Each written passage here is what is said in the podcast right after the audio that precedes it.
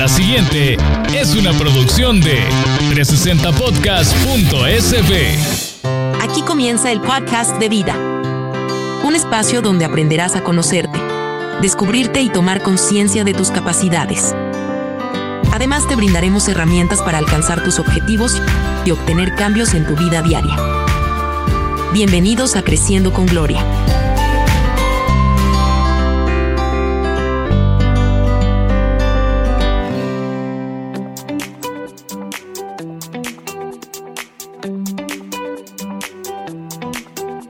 Hola, hola, bienvenido, bienvenida a un nuevo episodio del podcast Creciendo con Gloria Ramos Coach. Qué placer tenerte aquí. Hoy tenemos un tema muy interesante que es justamente dudas de tu capacidad. Hablemos de ese síndrome del impostor que siempre en un determinado momento de la vida está presente. Porque nuestra primera reacción naturalmente es dudar acerca de nuestras capacidades o bien no entender qué quiere decir estar en un nuevo rol en la vida cuando lo decidimos o cuando alguien lo está decidiendo por ti. Y es de lo que vamos a hablar. Pero para entender todo esto, para que conozcamos un poco más, hay un estudio publicado en 1978, sí, quiere decir el siglo pasado, por eh, las, unas psicólogas, que ellas son Pauline Clarence y Suzanne Ains, y hablaron acerca del fenómeno del impostor en mujeres de alto rendimiento. ¿Qué significa esto? Que observaron que el síndrome del impostor afecta al 70% de las personas en un momento de su vida.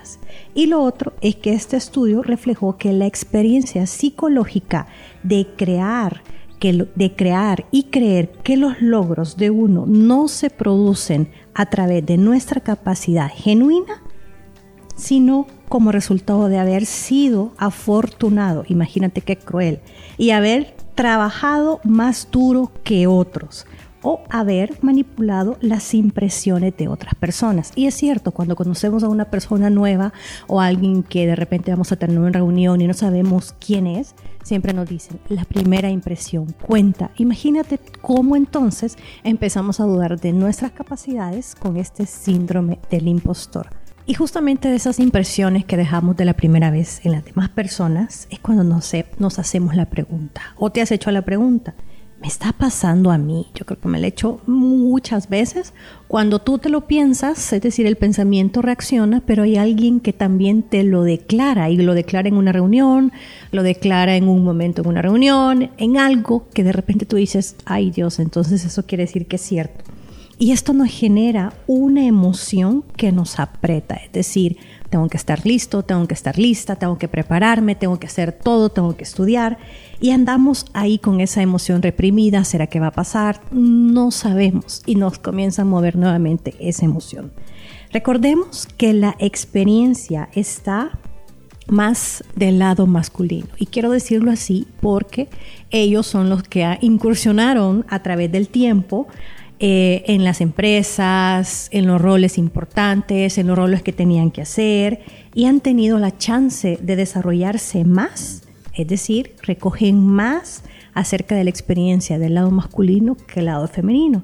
Y es por eso que esto se traduce en una disparidad de género. No sé si les ha pasado cuando de repente llega un nuevo rol, esa parte femenina o alguien que tiene que suplir e, e, e, esa área y de repente decimos, ¿será capaz? Incluso nos hacemos nosotros la pregunta, o sea, nosotros mismos, porque nunca ha habido una dirección en tal lado, nunca ha habido un liderazgo de tal lado. Y es cuando regresamos a ese síndrome del impostor. ¿Será posible? ¿Lo voy a ejecutar? ¿Lo voy a hacer bien? ¿Qué más tengo que hacer? Algo que, que ayuda totalmente es uno de estos es que en tu equipo tengas gente experta. Nosotros nos volvemos expertos a escucharlos a ellos, pero tenemos que ser sabedores del tema.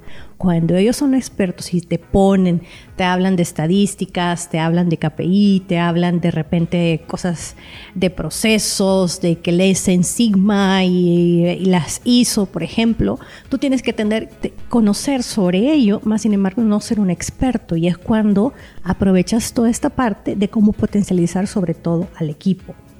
Porque ahora las organizaciones, las multinacionales, las empresas nacionales e internacionales de toda índole, cuentan con una mujer en su equipo ganador. Solo vean y piensen en aquella persona que de repente se acaba de integrar al equipo o que está liderando un equipo, cómo lo está haciendo y cómo se ve esa pequeña gran diferencia de un lado al otro, que quiere decir que está muy bien en ese sentido porque vamos, vamos haciendo justamente los logros. Y esto, como lo dije, se hace poco a poco. Se ha dispersado todo aquello que eh, tenemos el alcance, porque muchas veces como las emociones nos comienzan a mover, no tengo el rol, empezamos a asesorarnos con aquellas personas o a hacer una mentoría con aquellas personas que a lo mejor sí tienen la experiencia, pero no saben determinadamente, eh, no pueden meterte en, en tus pensamientos. Y cuando tú comienzas a darle esa parte racional y emocional, justamente vas y decides en qué proyecto, qué tomas y qué no tomas. Y eso es estimados amigos y amigas, es de valientes decir no, no estoy de acuerdo, sí estoy de acuerdo, porque generalmente decimos sí para quedar bien primero con las demás personas, pero nosotros mismos nos estamos dando un tropiezo. Cuando no está en mi alcance, desconozco del tema, no sé cómo hacerlo, o tengo demasiado trabajo, como en los episodios anteriores que hemos hablado de eso, de que nos cargamos y perdemos ese momento de felicidad y de pasión por lo que estamos haciendo en mi opinión también genera un sesgo muy, pero muy importante porque las mujeres estamos liderando o lideran empresas de toda índole. Quiere decir que estamos abriendo la brecha, señoras.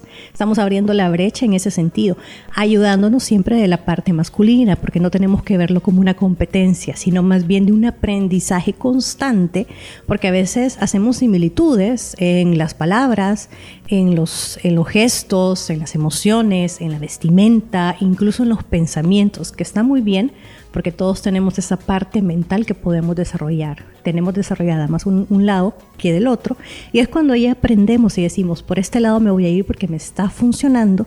Y las conversaciones son muy distintas cuando estamos en equipos de toda índole. Llámese también de generaciones, de edades, de áreas de la empresa. Si es el área de comunicaciones, el área de mercadeo, el área de producción, el área de procesos, el área de protocolo, en fin, todo cambia, incluso el lado financiero. Y es por eso que tenemos que llegarnos a conocer, porque no hay que dudar de nuestra capacidad, hay saber hasta dónde yo puedo llegar y cómo dar ese paso, ese baby step o pequeño step para esa micro victoria que me va a acercar más para poder liderar el equipo.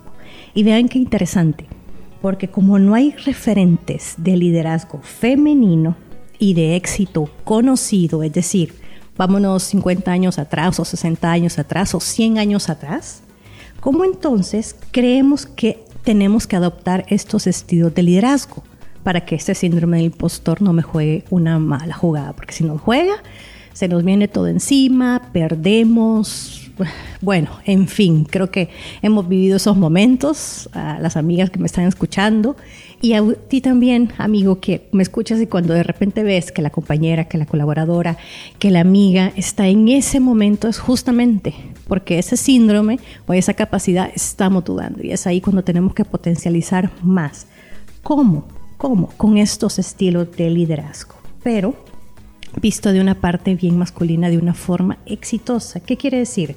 Que nadie, nadie, absolutamente nadie nos prepara para ser el CEO o el Chief Executive Officer en la empresa. Nos hace falta modelos a seguir en el mundo, en todo el mundo. Llámese del emprendimiento.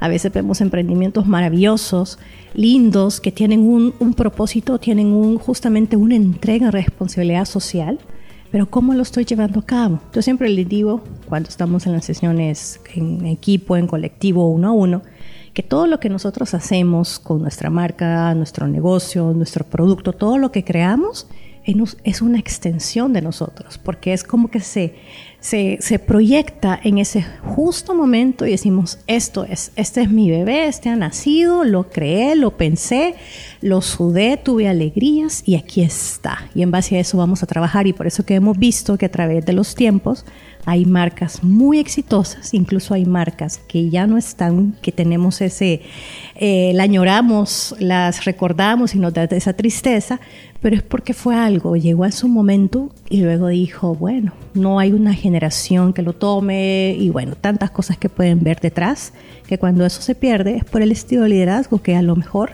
se tomó en su debido momento o a lo mejor no dio el seguimiento oportuno. Entonces, el síndrome puede ser falta de tres cosas. El primero de ellos, instrucciones claras. Tengo que dar instrucciones claras. Y no significa que voy a decir el abecedario completo en el, en el, en el momento que me entendieron todo el abecedario, repítanmelo por favor. En, sin embargo, hay que decir, te voy a dar la instrucción, pero quiero luego que me repitas qué fue lo que entendiste de la instrucción, porque ahí a lo mejor se nos faltó algo o la otra persona en su interpretación es totalmente diferente, porque como es experto en otra área, a lo mejor no lo está viendo como lo tú estás viendo. Y ahí comienzan las conversaciones y la parte exponencial para poder hacerlo. Lo segundo, la falta de mentoría. Por eso hay muchos programas a nivel mundial de mentí o eh, mentor y mentí, que el mentor es la persona que entrega la mentoría porque ha tenido la experiencia y el mentí es la persona que lo va a recibir con ciertas técnicas. Yo he podido ser mentora tanto en El Salvador como fuera del país y eso queda una experiencia increíble porque aparte que estamos compartiendo nuestra experiencia, le estamos ayudando a alguien más a verlo de forma diferente, pero sobre todo ayudándoles en las técnicas idóneas de acuerdo al rubro del negocio que está emprendiendo o que ya está hecho y corriendo. Entonces esta es la segunda. El tercero, el miedo a algo que no ¿A quién no nos da miedo cuando no conocemos algo? No sabemos, pedimos un platillo, vamos a nuestro restaurante favorito o nos han contado que hay un restaurante por ahí, vamos, nos sentamos, vemos el menú, no sabemos qué elegir, no sabemos de qué se trata. A veces hay algunos menús que tienen una descripción acerca del platillo, le preguntas al, al mesero, la mesera que te está atendiendo, ella te sugiere y eso es muy importante porque cuando tú lo decides, prácticamente te compete, es tu decisión y es un momento que te da miedo. Dices, no sé cómo va a venir ese plato, a lo mejor es grande, a lo mejor es pequeño, como me lo imagino y generamos una expectativa. Es como que estamos nuevamente dudando acerca de la capacidad, no tuya, a lo mejor la capacidad del restaurante. Como entonces cuando llega la comida y pues la saboreas, la pruebas, dices, sí, me gusta, pasa la prueba y se ha vuelto mi restaurante favorito y te lo digo porque a mí me pasó, a mí me gusta experimentar eso, eh, me encanta comer, me encanta la comida y de repente vamos a un por ejemplo, comida tailandesa, comida, a mí me gusta mucho la comida asiática, japonesa, eh, de Malasia, coreana incluso, y a veces los platillos varían por ciertos ingredientes, y cuando haces esa variación, o te puede gustar o te puede disgustar, y es parte de la experiencia, pero ¿quién tomó la decisión? ¿Quién dudó a lo mejor de ir? Fui yo. Claro, estamos hablando de algo que lo estás probando, pero imagínate de las habilidades, de tus habilidades, pero sobre todo cómo también te están viendo parte del equipo, cómo te ven ellos. Si le preguntas a cada uno, ¿cómo me ves a mí como líder? Y esa pregunta es de mucha humildad y de mucho crecimiento y sobre todo de mucha apertura. Así que démonos la chance de hacer esto. Recuerda que todos los miércoles nos encontramos en un nuevo episodio del podcast. Y recuerda nuestras redes 360podcast.sb en Instagram, Facebook y TikTok y arroba 360 podcast-sb en YouTube y Twitter. Y a mí me encuentras como creciendo con Gloria Ramos Coach. Nos vemos a la próxima y recuerda, agradece tu pasado y vive tu presente.